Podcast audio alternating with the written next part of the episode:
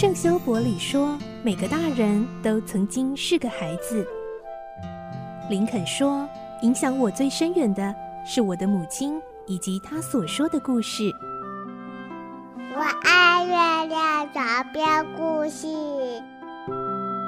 晚安，月亮床边故事。小青姐姐邀请每一位大孩子、小孩子一起听故事，不管多忙，也要和你一起听故事。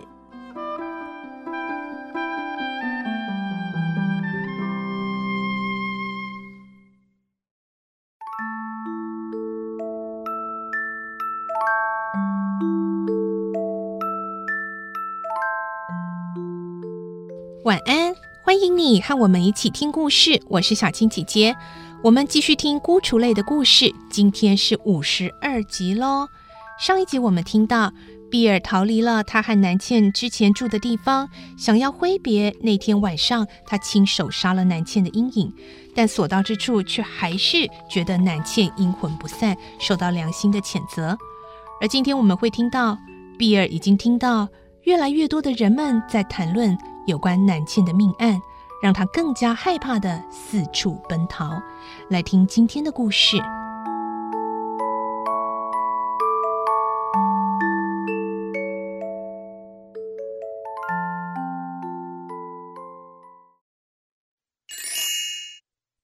孤雏泪》五十二集《亡命之徒》。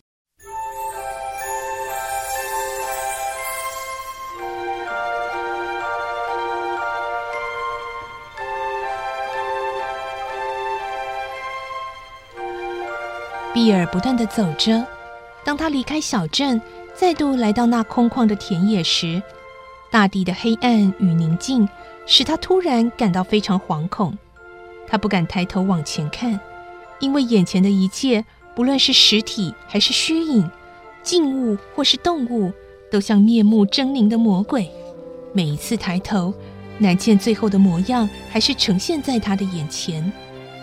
他甩甩头，试图把南茜的幻影甩掉，但相反的，南茜的幻影随着他的每一次甩头而更加清晰。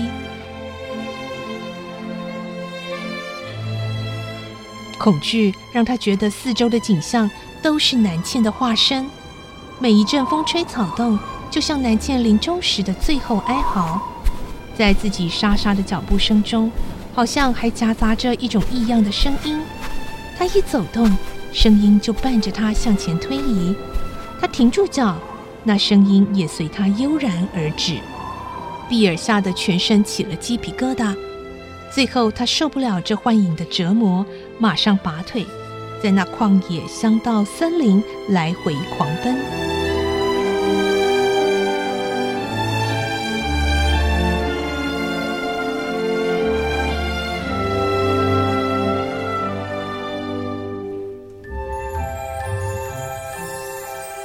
过了许久许久，东方露出一线曙光。这时候，碧儿发现，在他面前的一座村庄里，无缘无故地冒出一股黑烟。接着，他又隐约听到人们救火的嘈杂声。被南茜幻影折腾一夜的碧儿，这时是多么渴望能走到人烟密集的地方。于是，他毫不犹豫地走向这个村庄。当他抵达失火的地点时，勇敢的消防人员早已把火扑灭。他只看到一丝丝从余烬中发散出来的水蒸气，以及闻到一股股刺鼻的焦臭味。经过辛苦救火的消防人员，此时也精疲力竭地坐在一起，享用农夫为他们送来的丰盛早餐。碧儿走到他们身边。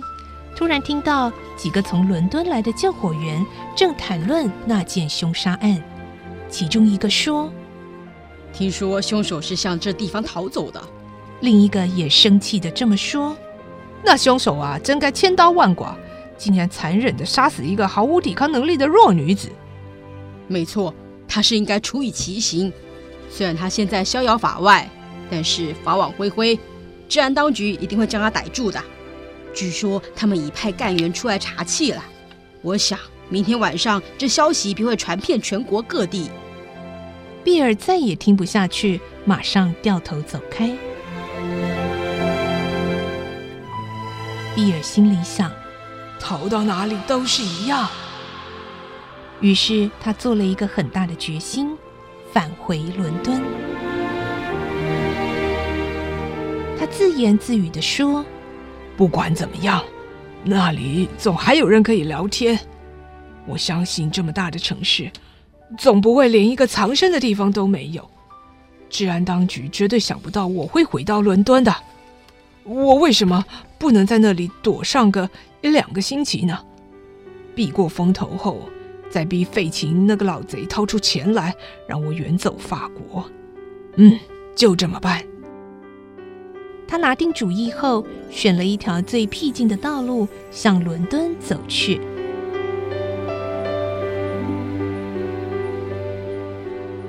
可是白毛狗要怎么办呢？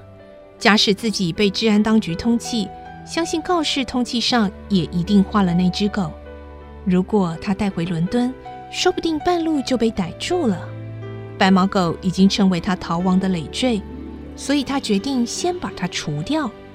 一路上，他边走边找，寻找适当的水池，好作为白毛狗的葬身之地，并且拾起一块大石头，用手绢包着。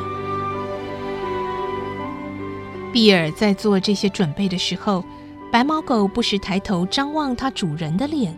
不知道是他的本能已感觉到这些举动的真意，还是因为比尔那两道不寻常的眼光吓坏了他。只见他比平常离得更远地跟在他后面。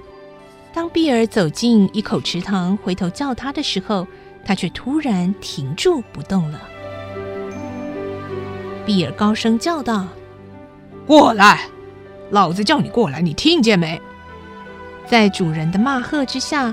白毛狗居然习惯性的一步前进，但是当比尔举起手绢包的大石头准备向他砸去的时候，他发出一声低吼，马上跑回原位。回来！白毛狗只向他摇摇尾巴，依然不动。比尔再次的厉声叫他回来，他才勉强的跑进几步，又退回原处，停顿了一会儿，最后在比尔的凝视之下。白毛狗毅然转身，不管主人再怎么叫唤，以最快的速度跑了。比尔一次又一次地吹着口哨，并坐在草地上，希望他回来。但是白毛狗始终不再出现，于是比尔只好怅然地重新上路了。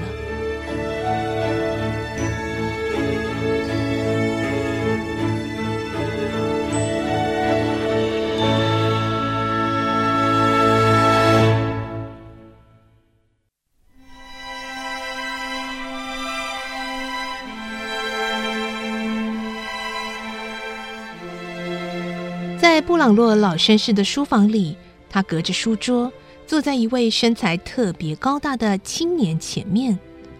青年满脸不高兴地说：“你带我来这里有何贵干？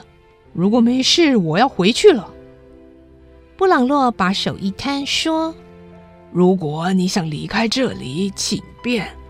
不过我警告你。”只要你一踏出大门，我马上把你交给街上的巡逻警察，告你诈欺和窃盗。